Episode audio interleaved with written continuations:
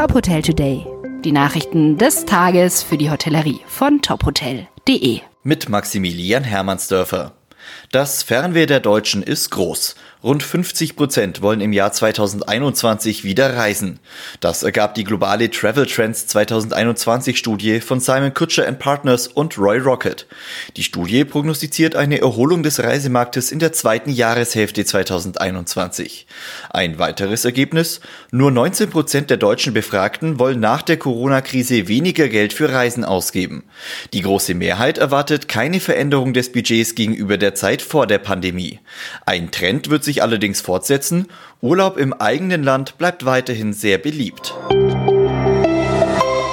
Die französische Hotelkette Accor Invest erhält von Frankreich staatliche Finanzhilfen in Höhe von einer halben Milliarde Euro. Aus dem dortigen Wirtschaftsministerium heißt es, Accor Invest sei durch die Pandemie in großen finanziellen Schwierigkeiten. Der Umsatz der Gruppe war um 70 Prozent eingebrochen. Mitte Januar kündigte der Konzern deshalb die Streichung von 1900 Arbeitsplätzen an. Das Unternehmen betreibt fast 900 Hotels in 28 Ländern.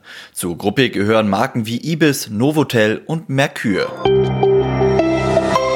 Der Deutsche Industrie- und Handelskammertag hat seine aktuelle Konjunkturumfrage veröffentlicht.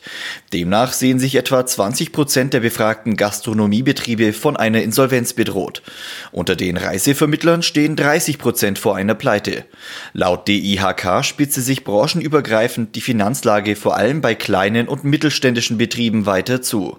An der Umfrage haben mehr als 18.000 Betriebe in ganz Deutschland teilgenommen. Das Ordnersresort im Kurort Bad Füssing trotz der Corona-Krise mit neuen Ideen.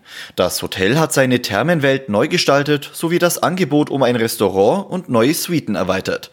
Die Thermenwelt umfasst nun unter anderem ein Thermal-, Hallen- und Freibad, ein Bewegungsbad und einen Infinity Pool.